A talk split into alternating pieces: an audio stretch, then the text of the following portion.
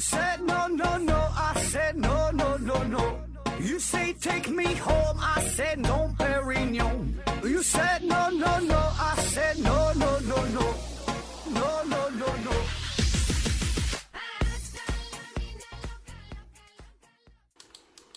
拼命探索，不计后果。欢迎您收听《思考盒子》，本节目由喜马拉雅平台独家播出。今天呢，还是回答听友的问题啊。第一个问题，南昆文提问说：“盒子你好，高中学了化学反应，要断键和成键啊，我想问一下，断键与成键这个过程是真实存在于化学反应之中，在化学反应时真的能看到断了键的原子吗？还是说断键这个概念呢，只是？”便于理解而假想的，嗯，说这个断键和成键啊，这个是否真实存在，是否能够看得到？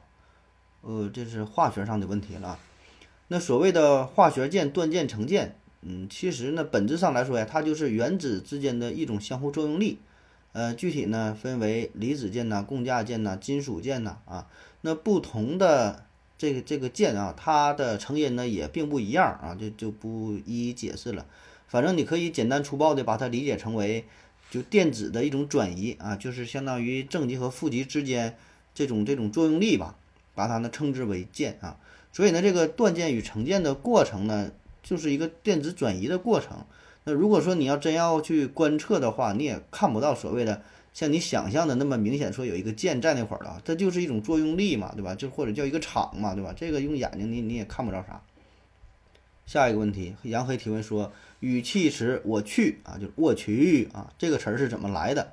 呃，长不言维持回复他说，我猜测一下啊，是不是从“我去”啊 “N M D” 啊缩减而来的？往西一点呢，回复他说。呃，那我去 T M D 这个词儿本意又是什么呢？刘炯回复他说：一一句脏话演变而来的啊。说这个“蜗群玉”哈这个词儿啊，这个不同的语气、不同的语调、不同的发音哈，第几声不一样。这我去的意思呢，可能也略有不同哈。一说什么事儿，我去，我去，就是有时候是表示一种感叹，有的时候表示一种轻蔑，有的时候表示一种一种。拒绝啊！问你小明，你去擦玻璃啊？我去，我不去啊，去是不去呢？那我去这个起源呢，有一种说法是来源于搞笑漫画日和啊，说在这里边呢是经常用到我去这个词儿啊，后来呢就传开了啊，拓展还成为呃我勒个去啊，有这种说法。那其实呢，真正的来源啊，这咋回事啊？我告诉你吧，这是在二零零一年的时候，当时呢是在云南大学电子学院。呃，有两个学生在这个教室当中打闹，啊，这两个人是好朋友，平时呢就关系特别铁，说话呢也是比较随意啊，就是可以互相开玩笑啊，甚至说是互相、互相、互相说点脏话这种啊，关系非常好朋友。然后比如说啊，这我我我去你妈的啥的哈，你不服你不服你来打我呀，哎，两个人就闹着玩儿。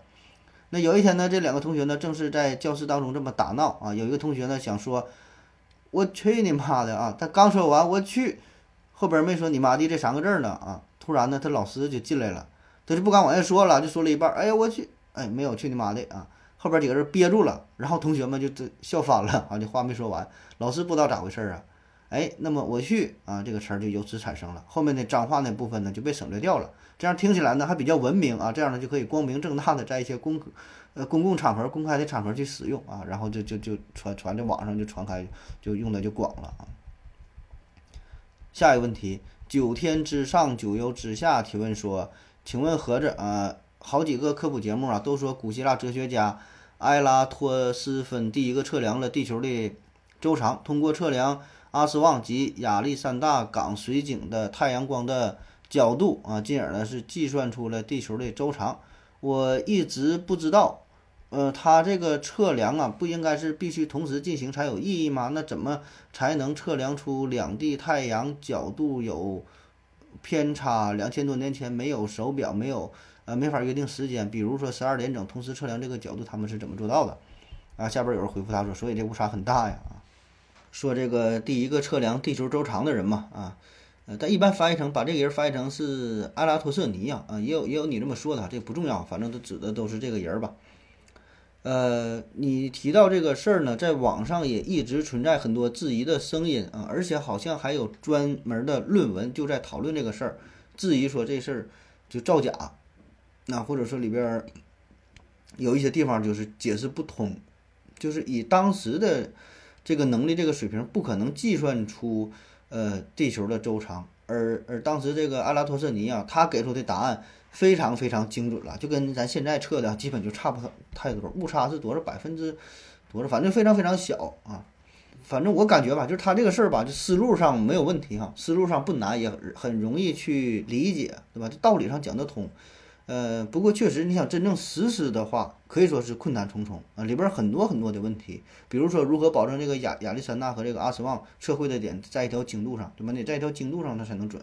那如何准确的测量亚历山大到这个阿斯旺之间的距离呢？这也是一个问题。当时，呃，说阿拉托瑟尼呢，他只是道听途说，一个骆驼队啊，骆驼队告诉他说的，哎呀，这大约他俩之间是多多多几百几百里地啊，就就是道听途说，他也没真正去测量，你很难去测量那个时候技术，对吧？再有呢，如何测出这么精准的度数七点二度？呃，当时他由于这两个地方的距离这个差异啊，测量的偏差这个角度是七点二度。其实这个度数并不大，而且这精确到你说七点二还小数点后还整了一位，对吧？所以这么精准的度数，如果稍微存在一点偏差的话，那你计算的这个误差就会非常非常大了。这里边还有很多很多细节上的问题，所以有人说它很可能是造假，或者不是说他造假，是是后来的人，嗯，对这个事儿进行了一些加工演绎啊，嗯，也有人猜测，那如果说。阿拉托瑟尼他测的这么准啊，只能说他运气太好了，碰巧猜对了啊，并不是单纯的说这么精准的测量得出的结果啊。反正我个人感觉吧，这个事儿保证是有阿拉托瑟尼呢，保证也这么去测量了。这个理论呢，这个方法也是他提出来的啊。但是至于测量的具体结果是啥，这个咱也不知道，咱也没看到原始的数据啊。可能这里边有一些夸张的一些加工的成分，进行了一些。呃，细节数据上的一些处理吧，这咱不知道了啊。下一个问题，J.K. 小何提问说：“请问盒子，在一线城市租房过一生可行吗？啊，这会成为未来的一种趋势吗？”刘景回复他说：“美国百分之三十六的人呢，都是租房过了一生。”嗯，说在一线城市，呃，不买房租房子住是否可行啊？这个事儿呢，没啥可行不可行的，我觉得主要还是看您个人的选择，就是。你自己如何规划自己的一生？你想怎样度过你的一生，对吧？你想在哪个城市过？你想用什么方式去过？啊，你是自己过还是跟别人过？跟几个人过都是您的选择。如果单纯从实施层面上来看，就是可行不可行的，保证可行，这没有什么不可行的，对吧？你有啥不可行的？而且我觉得是非常可行啊，甚至比买房还可行。你要说你想在一线城市买个房子，我感觉这个不太可行啊，费点劲啊。咱可以算一下，嗯，比如说你在北京吧，北京啊，你一个月租房五千，就可以了吧？五千，我觉得应该还能租到一个差不多的房子，对吧？五千啊，一个月，一年呢是六万块钱。那假如假如说你现在二十多岁去那块打工的话，对吧？你二十多，咱说五十年呗，对吧？到七十多岁差不多了吧？呃，五十年，一年六万，这是三百万。但是这三百万不是让你一下拿出来的，对吧？你是呃一个月或者说是一一年半年你交这个钱，加一起这才三百万。但是换句话说，你拿这个三百万是否能在北京同样这个地段，你能否买到你租的这个房子呢？我觉得还真就不一定，对吧？你那三百万，我估计你六百万你买不到这个房，你买不下来啊。而且呢，你这样买的话，你除了首付还有什么月供啥的，你算来算去，再加上什么物业费呀、采暖费啊等等啊。还真就是租房便宜呢，你要是这么算的话，对吧？当然了，没考虑这个房子价值本身升值的问题，就是说你，你百年之后了哈，就这事儿跟你无关了。你租房最后啥也没攒下，你钱交给都交给人家这个房主、房东了，对吧？但如果你买房的话，你能剩个房子，这个房子最后你能传给这子孙后代。当然那些跟你关系可能并不大了啊，咱单纯只是从你自身的非常自私的角度去考虑。那租房确实我觉得是是挺便宜的。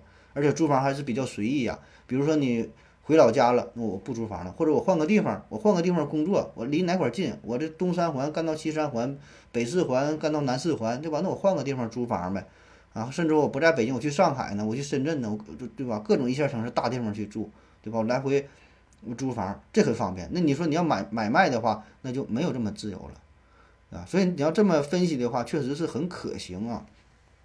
当然了，租房子的弊端也很明显啊，最主要的就是户口的问题呗啊。咱说你老哥一个人那无所谓啊，一人吃饱全家不饿。但是呢，如果你未来结婚生子，特别是孩子上学的问题、落户口的问题，这是一个大事儿啊。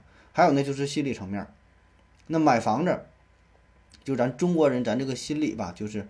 呃，很多人都是这样，是吧？谁也别说谁，对吧？包括我也是如此，谁都是这样。我感觉百分之九十九的人都有这种心理，就总觉得这个房子买了之后是自己的，觉得稳妥啊。如果说租房子住，我哪怕说我租了，我我咱俩签约，我租个几年、几十十几年，也觉得这这玩意儿它不是自己的房子，就总是有一种漂泊感，对吧？不稳妥啊。所以咱这种传统观念在这块儿呢啊。所以呢。绝大多数人还是选择买房子，但凡有点能力，还是想买一个属于自己的房子，哪怕是一个小点儿的、偏点儿的、破一点儿的，对吧？叫老旧小，哎，那也也也喜欢有一个自己的落脚点儿啊。所以呢，你说可行不可行？我就说嘛，还是看您自己的选择，看您自己的规划啊，从你自己的实际角度去出发。起码吧，我感觉就目前的大情况来看，咱的传统观念一时半会儿也转变不了。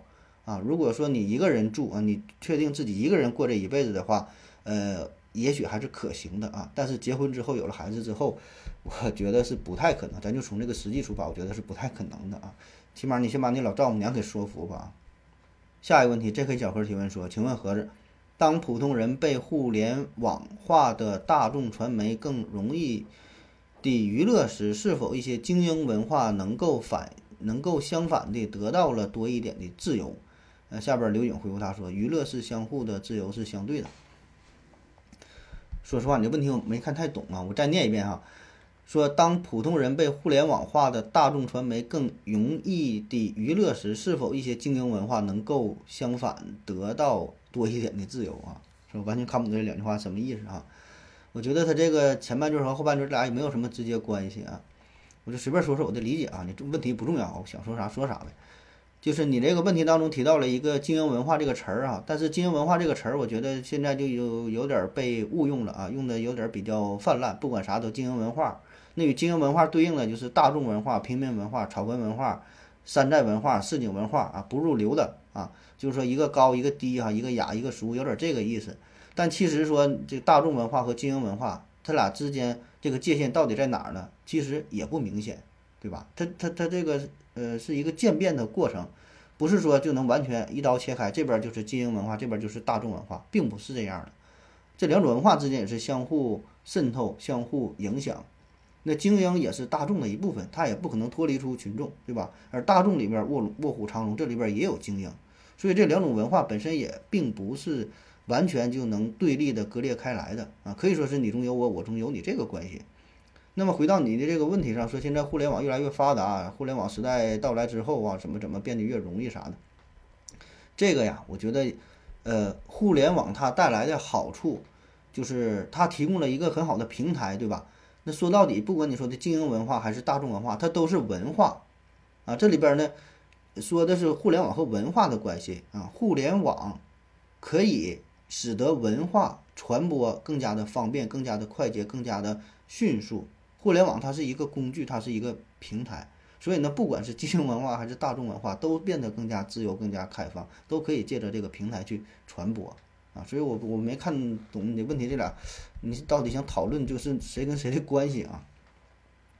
下一个问题，执剑人贞子提问说：何总，呃，请谈谈最近最近近视最近近视控制方面火的一塌糊涂的补光仪。最近啊，第二个问题，最近很喜欢，嗯，Alan Walker 的电音啊，能否谈谈关于电音制作和呃 Launchpad 嘛？这都啥玩意儿啊？第一个问题啊，说这个补光仪啊，说治疗近视补光仪，这我真就没听说过。你说怎么火？我还真没听过。我上网一查，也没查到相关内容啊。后来呢，我是咨询了呃咱们咱们公司做这个生物健康这一块的老师啊，他告诉我，他说你这个字儿写错了啊。补光仪，他写的就是这位听友提问时写的这个补呢，是补充的补补光仪。实际上那个补呢，应该是呃哺乳动物的补啊，是那个补光仪。这我真真没真没听说过哈，这我就不给你瞎讲了哈。反正新出来的东西你先看一看吧，先别着急用啊。第二个关于这个电音制作的事儿啊，这个我可以跟你讲一讲哈，就电音这块儿我也是研究的，就非常喜欢的就是《西游西游记》嘛哈，这不就是中国电音的开山鼻祖之作啊？呃，徐俊清老爷子哈，丢丢丢这个啊，这个电音吧，其实电音跟其他的音乐形式它都一样啊，它没有什么特别怎么特殊的地儿啊。呃，你要想学的话呢，我觉得也是先学好最基本的乐理，然后呢对。常规的基础这些乐器呢，都都有一个初步的了解啊。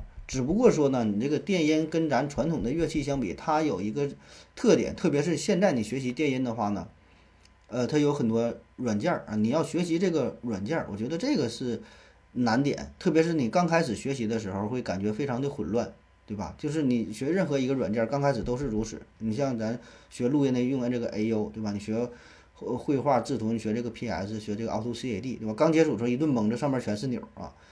呃，像我最开始我自己学这个 FL Studio 的时候也是很懵，但是后来上网上看了一些视频，很容易上手。常用的功能呢，也就这么多个啊。那么当你学了一段时间之后，你反倒觉得软件的应用是非常简单的。啊，最根本的要求呢，最难的地方呢，还是要求你有非常扎实的音乐的理论的这个基础啊，这个是最重要的。对吧？因为你介入的一个软件，这是一个工具。你有这些东西能编曲儿，没有这些东西，你能也能制作电音，对吧？你把很多的乐器，中国传统的乐器、西洋的乐器、各个乐器、一些冷门的乐器，那你怎么结合在一起？啊，这个才是重点。而那些软件啊，那些都是外在的，那些都是浮云啊。下一个，麦子兜兜兜提问说：何老师，为什么牙膏除了白色，还要添加蓝色、绿色或者是粉色这些颜色？本来以为。呃，本来以前用的牙膏都没留意哈，前两天老婆买了一个外贸进口的牙膏，是粉色的啊，给我整懵了，居然还有粉色的，呃，为啥呢？呃，所以问问何老师啊，这是为了好看呢，还是说有别的什么原因？杨黑回复他说，这牙膏啊，很多时候卖的就是一个理念，你家用的那个灰色的，很可能就号称是火山泥成分啊。说这个牙膏不同的颜色啊，这玩意儿我没分析啊，我我也没调查研究过啊。但据我这个非常肤浅的理解，我感觉这玩意儿它没有什么任何实际用途啊，都是扯淡啊，就看起来比较好看呗。这就跟卖这个糖果啊、卖这个什么蛋糕、糕点这些一样，做的五颜六色的，哎，看起来视觉上给你带来一种冲击，哎，觉得这个东西很好，比较容易接受。然后呢，再配合一些宣传语，蓝色的啊，这里边加了什么海洋矿物成分啊，像你说这灰色的什么什么火火山泥呀，什么玩意儿的。控油啊，对吧？绿色的纯天然本草啊，紫色的什么薰衣草的芬芳啊，就是其实就加了点色素呗，这玩意儿能有个毛用啊？下一个哈，约定的幸福提问说：哇塞，这期节目谁唱的？好有才呀！啊，说咱这个他听这期节目是一位听友唱的歌啊，给咱投稿。呃，这好久没宣传了，就是咱们节目现在呃一直也都是啊，欢迎各位有才艺的朋友啊，可以可以来，可以可以来稿哈，可以来稿，呃。唱个歌啊，跳个舞的跳舞没法展，主要就唱歌吧。唱歌变魔术啥的，那你就别想了，大伙儿看不着。就主要唱歌这一块的啊，你要愿意唱，愿意展示自己的才华呢，可以自己呃录一段音频，录成 MP3 格式的啊，MP3 格式，然后发到我的邮箱。我的邮箱是思考盒子的拼音，思思考考和和子子艾特幺六三点 com 啊，发到这里边。然后呢，我会找合适的机会吧，放在咱们节目当中，嗯，展示一下啊，或者是比较。如果如果你这个歌跟咱们这个这个主题一致的话，我甚至会放到这个结尾曲啊，要不然咱那节目结尾曲也都是翻唱的，不让放原唱的，这版权的问题嘛啊，有兴趣可以参与一下啊。下一个听友一九四零零零零四八九提问说，常听说这个挖墓挖出来千年不腐的尸体，面容姣好啊，好像睡着了一样，呃，进去空气几分钟的尸体就腐烂了啊，包括说兵马俑的彩色啊掉色儿。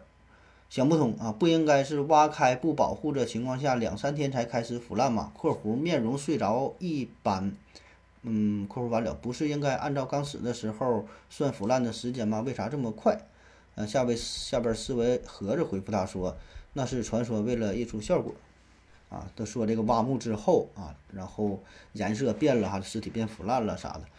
这其实我觉得这是两个事儿哈。嗯，一个你说这个尸体跟空气接触之后变得腐烂，这是一种情况；另外一个呢，你说这个兵马俑啊，颜色原来就是彩俑啊，掉色了啊，变成现在灰了吧唧这个颜色，这两个事儿啊。先说这个尸体的事儿。那么说，千年不腐的尸体挖开之后接触空气，瞬间腐烂，我觉得这个事儿吧有点夸张，它不可能这么快腐烂，必然会腐烂，接触空气氧化，呃，加上空气中的这个这个水分，特别是比较潮湿的情况，确实会腐烂，对吧？反正我在网上搜索相关的资料，没有正规的网站说瞬间就会变腐烂的。你要说慢慢变腐烂，那是一种必然，对吧？然后说兵马俑这个事儿啊，兵马俑打开之后。呃，瞬间从彩色变灰色，哎，这个我还真就是看过了一些记载，说就最开始埋的这些兵马俑嘛，这个颜色呀都是五颜六色、栩栩如生的啊。然后因为是处于一个相对比较封闭的状态，呃，保存了上千上千年啊，仍然是保持原始的颜色啊。但后来呢，是因为兵马俑经常遭到这个盗墓，所以呢没有办法，考古学家呢当时这技术嘛其实是不成熟，他没想主动的进行挖掘考古啊，就想等到技术差不多了，咱再给它打开嘛，对吧？但是当时这个情况不行啊，你不打开，别人就打开了，很多这个盗墓的就挖这个东西啊，所以呢就进行了所谓的叫抢救性挖掘，抢救性挖掘。那么这个兵马俑一出土的时候，瞬间接触了空气啊，氧化，身上颜料据说在十五秒之内发生了卷曲，四分钟之内开始脱落啊。那确实那个时候也没有什么太好的技术，只能是眼睁睁的看着眼前的兵马俑啊，从彩色变成了后来的这个灰土土的样子。后来还找了一些技术，德国的一些技术专家啥进行一些合作，对吧？但是这个事儿很快呀，你一下挖出来，你你也改变不了了。所以现在，呃，还有其他的一些俑坑就是没挖。就现在咱也仍然觉得这技术可能还不是特别成熟，也不敢轻易的再去打开，对吧？你打开就意味着去破坏嘛啊。所以我觉得这种情况，这个应该是比较好理解了。就这个氧化反应嘛，对吧？就是化学上的一些反应，嗯，瞬间就发生了，一接触瞬间发生了，几秒、十几秒发生了。我觉得这个是可以理解的啊。至于说人体腐烂这过程，我觉得，呃，应该不能那么快吧？啊，有点夸张了，或者是以讹传讹呗。下一个问题，这一天天天天的提问说，现在很多大公司啊都用 AI 来面试求职者，一些心理咨询机构也是用 AI 来判断，呃，患者是否有自杀的意愿啊。我想，如果用 AI 来辅助高考，运用多种方法来测量一个人的能力。呃，而不是单纯的考试做题，这样能不能做到更好的筛选人才的作用啊？呃，因为有些人的能力啊，并不是体现在传统的试卷上。下面呢，刘景回复他说：“理想是好的，但判断一个人能力比判断一个人的考试分数复杂的太多太多。如何判断一个人的能力呢？先考虑这个问题。”呃，这位听友说，用这个 AI 呀，借助 AI 技术，然后来辅助。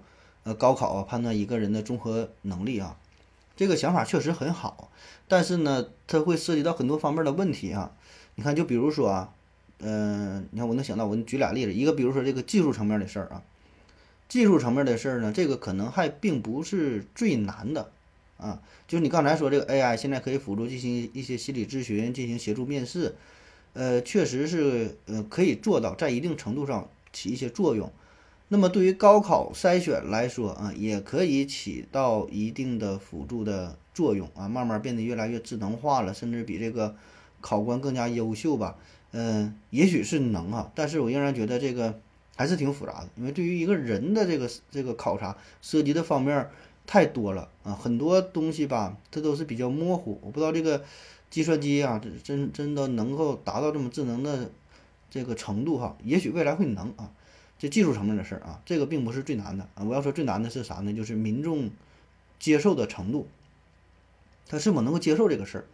因为你想，这个是高考啊，对吧？你高考这个事儿，你最终让机器人来进行评判，你让机器人来给你判卷，对吧？而且咱说这个是非常主观性的东西，不是客观答案，不是选择题判断对错。这机器人阅卷，这可以看对错，参一参考，一节冷瞪眼。没啥可说的，对吧？但如果这种主观性的东西，你最后是因为机器人给你筛选掉了，说你不合格，那换做你的话，你能同意吗？你能接受这个结果吗？对吧？你一定会质疑这个考核的公正性，因为你就觉得自己的命运是被一个机器人所左右了。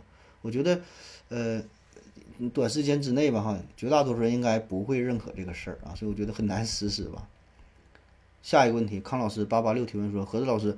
呃，农村直接喝井水、地下水，呃，家里用哪种嗯净水器比较好？哎，这个可真是我的知识盲区了。净水器这事儿，我说实话，我真心不太懂啊，因为我家里的水都是直接从这个阿尔卑斯山呐，那会儿法国有个叫依云小镇嘛，我都是直接从那块儿运来的。呃，家里也不买净水器啊，没研究过。下一个问题，关爱点点提问说，何子老师请教一个问题，嗯，说咱的阴历啊，有一些日子，比如春分、冬至，老一辈人呢会用这个来提醒季节的变化，而阳历呢就没有这些标记季节变化的日子。阳历和阴历，嗯，阳历和阴历会有。十几天、二十几天的差距，那么对于季节的，对于季节气候来说，哪一个会更准确一些？呃，然后又补充问，这是为什么呢？农历是根据黄河中下游的气候变化来制定的。如果是，难道黄河中下游这么多年来一直 这么有规律吗？下边有人回复他说，农历是对应黄河中下游的气候，那对应的地方还是挺准的吧？啊，然后又说气候变化是有周期性的。周明朝灭亡。不就是小冰河时期吗？那时候清军过长江是骑马踩着冰过去的。不过大部分时间还是准的吧，对于农业生产还是有一定指导的。说这个农历，呃，阴历、阳历，对吧？还有什么二十四节气这个事儿，我先纠正一个你说的这个错误吧，或者是很多人也都存在这个误解，就说这个咱说常说这二十四节气。二十四节气并不是按照阴历来计算的，它是按照阳历来计算的。二十四节气，它反映的是太阳对地球的影响。而你说的阴历或者叫农历，哈，这强调的是月亮跟地球的关系，这是两码事儿。一个是看太阳，一个看月亮。所以呢，你看二十四节气，它每年的时间在阳历上是固定的，前后顶多就差一两天的事儿。比如说立春，立春每年都是阳历的二月四号。它不是看阴历，是看阳历。二月四号立春，每年都是如此啊。当然前后可能会差个一两天啊。有的时候二月三号，有时候二月四号，有时候二月五号，它不会差太多。这都是按阳历来计算的，它不是阴历。那有可能，那可能朋友有朋友会问了，说那不对劲儿啊！你说这个阳历，这好像就是咱新中国成立之后才才使用的呀。呃，严谨的说法，这辛亥革命爆发之后才引进了阳历，对吧？跟外国人接轨了，开始用阳历。这就也就是一百一百年的事儿呗，对吧？那以前这二十四节气老早可就有了，咱中国历史这么漫长，对吧？那那个时候咱种地不就是用二十四节气来指导的吗？啊，确实如此啊，这二十四节气很早就有。如果你查资料的话，哈，可以发现二十四节气甚至可以追溯到先秦时期，那个时候就已经制定出了二十四节气，然后呢，利用它来。指导农事的生产活动，所以你看二十四节气它这个名儿也是，它都是跟着种地有关啊，什么什么芒种啊，对吧？什么什么，呃，谷雨啊，就是什么时候下雨了，对吧？什么种地啊，对吧？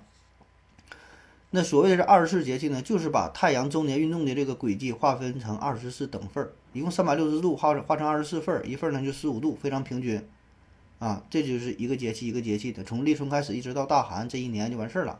也就是通过太阳周年的变化来认识一年当中时令、气候、物候等等各个方面的规律。那之后呢，就形成这么一个体系，叫二十四节气啊。但是呢，当时确实没有非常明确的所谓的这个阳历的说法，咱都是用阴历来计时。所以我觉得可以这样理解吧，咱是用阴历、用月亮来计时，然后呢，用这个阳历，就是利用这个太阳的关系，二十四节气变化呢来指导生产活动。这俩呢也并不冲突哈，各干各的事儿，各有各的侧重点。下一个哈，老刘爱上了盒子提问说：“请问何总，为什么中俄边境、中朝边境，中国这一边啊，都有很多这个俄罗斯族的、朝鲜族的建筑风格啊，当地的风俗文化，甚至是语言、电台都受到他们很大的影响啊，有很多俄化、韩化的城市啊？为什么俄罗斯、朝鲜、韩国等等与中国接壤的地方，这韩国不跟中国接壤，就是朝鲜嘛？俄罗斯、朝鲜啊，跟中国接壤的地儿，他们那边没有汉化的小镇，或者说受汉化的影响，呃，比较小。”下边人回复他说：“因为中国人没有住过去啊，呃，下边有人说，因为中国人口来往带动了文化的来往，呃，因为以前中国强大，呃，周边国家会迁徙到中国一侧来生活。对于中国来说，以前的外国就是蛮夷之地，所以大多是周边往中国境内迁徙。近代还有中国东北被。”俄国控制的历史也就造成了中国境内俄化比较多。呃，这个，嗯，这几位朋友基本回回复差不多了。我觉得这些原因也都有吧。嗯，更多的可能咱也没去过那边儿，也不知道那边有没有中国的小镇。我觉得可能也会有吧。这东西你也没法说哪个谁受谁影响，谁受文文化影响就更大。这些边境都会有一些这样的城镇卖一些特产啥的，都都有吧。下一个刘明提问说：何子老师，为什么我们学习英语啊要学主谓宾，呃，主词的时态等等啊？以英文为主语的人，他们是否也这么学？他们日常学习英语是否也要按照语法讲话啊？我们学中文小时候从来不讲什么主谓宾，只是学到了文言文的时候才会用到主谓宾。我们如果不按照语法说英语，他们是否听得懂？呃，刘颖回复他说：“因为母语有语言环境和大量的语言实践，可以在实践中学习语法。后学语言因为没有这样的环境，所以呢需要用语法来找到语言的规律，便于学习。”啊，这回答的很好啊，很完善。呃，其实这个学习语言哈，同样都叫学习语言。那么你学习母语和学习外语，就完全是两回事儿，就本质上是完全不同的形式啊。一边呢是母语，另外一边是外语。这外语可以包括。比如说你是汉语是母语的话，那外语不管是，呃英语啊、法语、德语、日语等等，这些都叫做外语，就是完全是两种形式，根本就一点一点都不一样。就是整个学习的过程、记忆的过程，包括你说的时候使用的过程，呃，所有这些信息在你大脑当中存储的部位都是不一样的。那么学习语言的关键期就是你小时候零到六岁，特别是零到三岁，这是一个高峰期啊，所以这是你掌握母母语的过程。那么在这个时候，你学习的语言主要的方式就是模仿啊，你有这个语言环境，那你可以模仿大人怎么去说。那么这种学习也不需要什么语法、各种什么结构、什么限制都没有，就是模仿别人怎么说你就怎么说啊。这个是你学习母语的过程。而你长大之后学习另外一种语言，学习外语的时候，学习的模式啊是先学语法，然后背单词，对吧？这么一点点来的。那么只能是按照这个规律来进行，啊，只能是用的一另外一另外一种模式啊。当然，你也可以说试着像学习母语这么去学习，那难道不行吗？对吧？我也不不记单词，我也不学什么基础知识，啥也不管，你就直接给我扔到美国，然后扔到美国唐人街，扔唐人街不行，扔唐人街你学啥？你扔到纽约，扔到哪吧，反正扔到就就外国人那个地方，在那块儿待着。那待上一段时间之后呢？呃，也许也能学会啊，也能学会，但是说学的没有这么快啊，因为你错过了最佳的学习语言的时期，对吧？就真正给你扔一阵儿，待个三年五年的，你也什么基础也不学的话，呃，也能学进行一些简单的交流，对吧？但是说这个跟你学习母语的过程，保证是不一样的。你在这里边学习，你仍然会需要一个转换的过程，也就是说你。嗯，在这种情况下，你学的，比如说这个苹果，看到了苹果，你首先想到的是汉语当中的苹果这个词儿，对吧？然后你想说这个苹果的时候，你先要看到苹果，在脑中出现了苹果这两个汉字，然后把苹果再转换成英语 apple，然后再说出来，这有这么一个转换的过程，就是真，呃，真正说你直接想用英语的模式进行思维、进行表达啊，这个是很难做到的啊，中间一定是要借助于母语有个这个转换过程的。好了，下一个问题，J.K. 小盒提问说：“请问盒子，西方的教会啊，为什么会有审判权和行政权这么大的权利？”呃，刘勇回复他说：“呃，西方教会不仅西方不仅教会皇族贵族都有审判权和行使权，原因根本原因在于阶级。呃，我觉得这个西方教会权力很大啊，有这个审判权、行政权。我觉得根本原因就是他们的宗教信仰呗，就他们信上帝非常虔诚。”那么这个教会呢，就相当于上帝在人间的一个办事处啊，对吧？所以呢，他自然就有审判权了。所以这个审判权并不是教会的，这个审判权呢是上帝的。但是呢，上帝没法直接显出他的神迹，需要一个人间的办事处啊，就借助于教会啊。所以呢，教会就间接的有了这个权利。下一个问题啊，最后一个问题了啊，老刘爱上盒子提问说，请问何总，现在呀，地球上带回来了月壤啊，那是不是可以理解为地月相撞了啊？或者是理解为月球已经分成了好几半？或者是理解为月球在地球上的飞地啊，那么世界上只有一个月球这种说法是否成立呢？如果不成立，那么月球分到什么程度的时候，或者是到了某个临界值的时候，月球碎了，这个说法才成立呢？啊，这是算是一个思想实验啊。下边有人回复他说：“你这个问题就属于特修斯之船了，相当于哲学问题，你可以先了解一下这条船。”嗯，飘海流洋啊，回复他说：“这个定义你还。”是你还是不是啊？这个定义你还是不是你一样啊？嗯，就是这是一大类的问题啊，有相似的这个骨墩悖论呐，呃，什么秃头悖论呐？这骨墩悖论就是说一堆骨子，你拿走一粒儿，这还是骨墩；拿走两粒儿还是骨墩。那你一粒一粒拿走之后，最后这个骨墩一定会消失的。那什么时候它不是骨墩了啊？还有说这个秃头啊，这秃头并不是说完全一根头发没有，对吧？就有的人在说他秃顶了啊，谢顶了，这头发头发比较少了啊。但是你一个人头发很多的地方，你拔一根头发，哎，很正常，他没秃顶；拔两根也没秃顶。那什么时候它变成这个秃顶了？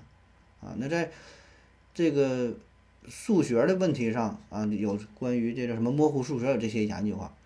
那么你这个问题呢，也可以就是从物理的学的角度，从哲学的角度，就很多很多角度去去考虑，对吧？就是看怎么去定义这个事儿啊。然后那位朋友提到了特修斯之船的问题啊，这个咱之前也聊过，这是非常古老的思想实验了啊。呃，出自于呢普鲁塔克这里边的记载，说有一条船在海上航行了几百年，就是假设嘛，这嗯嗯航行了很长时间。那么这个船呢，它为什么能航行这么长时间都不坏啊？并不是不坏，而是归功于呢对它不断的维修和替换部件啊。只要有一个船板烂了，那咱就给它换个一个新的，对吧？它还是它，还能去行驶。那直到说所有的功能部件。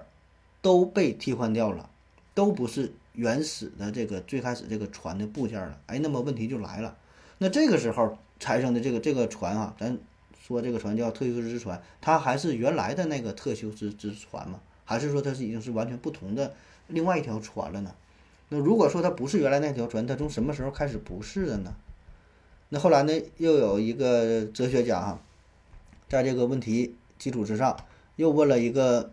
更狠的问题啊，一个补充的问题，那就是说，如果咱们用卸下来的、拆下来的这些零部件重新拼成一个船，对吧？因为它都换一遍了嘛，重新卸这个部件再拼成一个船，那这个船和和你和你现在用的这个特修斯之船，这俩到底哪个是真正的特修斯之船呢？还挺有意思啊。那这个也有一些现代的例子啊，咱比如说啊，现在有这么一个乐队啊。有个乐队叫，比如说叫科学精神乐队吧，啊，这乐队呢，咱就三个人啊，我老刘、老王那仨人组建一个乐队。过一阵呢，老刘不干了啊，老刘走了，老刘走了，换一个人，换另外一个，就随便找，比如说小明吧，小明来了。又过一阵呢，我也不干了啊，啊，又新招招一个小红啊，现在就是老王带着小明、小红。过一阵呢，老王自己也不干了，换了一个小刚啊，现在就是小刚啊、小明、小红这三个人，这名儿呢还叫科学精神乐队。那么这个乐队跟原来的乐队还一样吗？那么再进一步说，那这时候，嗯，老刘找我又找到老王，咱仨又成立了一个乐队，这起个什么名呢？就随便有几个什么什么科学有故事乐队吧。那么这个乐队跟原来的科学精神乐队一不一样呢？对吧？因为人还是这些人啊。那么再包括说其他的一些领域啊，呃，公司啊、企业呀，对吧？换了很多的股东啊，怎么不断的拆分呐？但是名字没变。但是它跟原来还一样吗？啊，就包括说我们的人体也是，每天我们人体新陈代谢，各个细胞也死了啥的，对吧？自我修复啥的，那你还是你自己嘛？啊，就是很很多问题都可以由这个引申出来啊，特修斯之船这个悖论啊。那说说我简单的理解吧，就是这是这个没有正确答案哈，这个你可以随便想嘛。呃，我能想到的就是这个问题呢，会涉及到。呃，三个方面，一个呢叫做唯一性，一个叫做延续性，一个叫做叫做继承性。啥叫唯一性？就是任何事物它都是唯一的。那么一艘一模一样的船，跟这船一模一样，并不代表着它就是这个船，对吧？它只是另一个。就像咱们去呃商店里，你买了一个手机啊，都叫 iPhone 十三，我买了一个手机，那这一批生产的保证不是一个手机。老多老多手机了，但是我买了这个手机之后，到了我手，这就是我的 iPhone 十三了，对吧？这就叫唯一性。那其他的那个 iPhone 十三跟我这个长得也一样，功能也一样，哪哪都一样。那在我没买之前，他们都是一样的手机啊，没有任何区别。但是我买了之后，到了我手，哎，这就不一样了，这个意义就不一样了。这个就叫做唯一性，是吧？就像说以后，呃，真的说能克出克隆出人了。那用我又刻出另外一个我，那这个原来这个我才是真正的我。那克克隆出来那个真的跟他一样的，就跟我长得一样的，那跟我也不是一个人，那那是两码回事儿啊。当然，这说这是哲学问题啊。你要在呃物理学上那就不一样了。你在物理学上的这个两个电子啊，两个质子啊，那那可能它是一样的，因为你区分不了它哪个是哪个整混了，你也分不出来啊，这另外一回事儿啊。